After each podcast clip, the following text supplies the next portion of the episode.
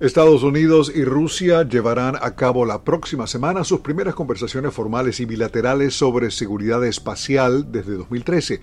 El subsecretario de Estado de Estados Unidos para la Seguridad Internacional y la No Proliferación, Christopher Ford, dijo el viernes en conferencia telefónica que un posible tema para las conversaciones que tendrán lugar en Viena podría ser dejar en claro que el espacio exterior no es un territorio sin ley ni gobierno. El rebrote del coronavirus aquí en Estados Unidos podría afectar la recuperación económica. El número de estadounidenses que solicitó ayuda por desempleo aumentó por primera vez en casi cuatro meses y está por expirar una asistencia federal por desempleo de 600 dólares semanales. Con las infecciones en todo el país sobre los 4 millones, Casi 30 millones de desempleados podrían tener dificultades para pagar sus cuentas. A los economistas les preocupa que caiga el gasto general de los consumidores, lo que asistaría otro golpe a la economía.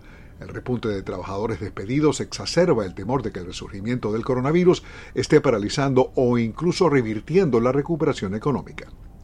El presidente encargado de Venezuela, Juan Guaidó, ratificó el viernes ante la Organización de los Estados Americanos el Protocolo de San Salvador, un tratado sobre derechos económicos, sociales y culturales.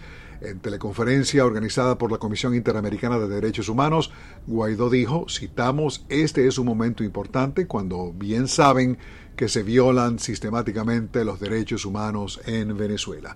Por su parte, el secretario general de la OEA, Luis Almagro, dijo que la ratificación del protocolo representa un paso de avance en la reconstrucción de los derechos jurídicos del pueblo venezolano.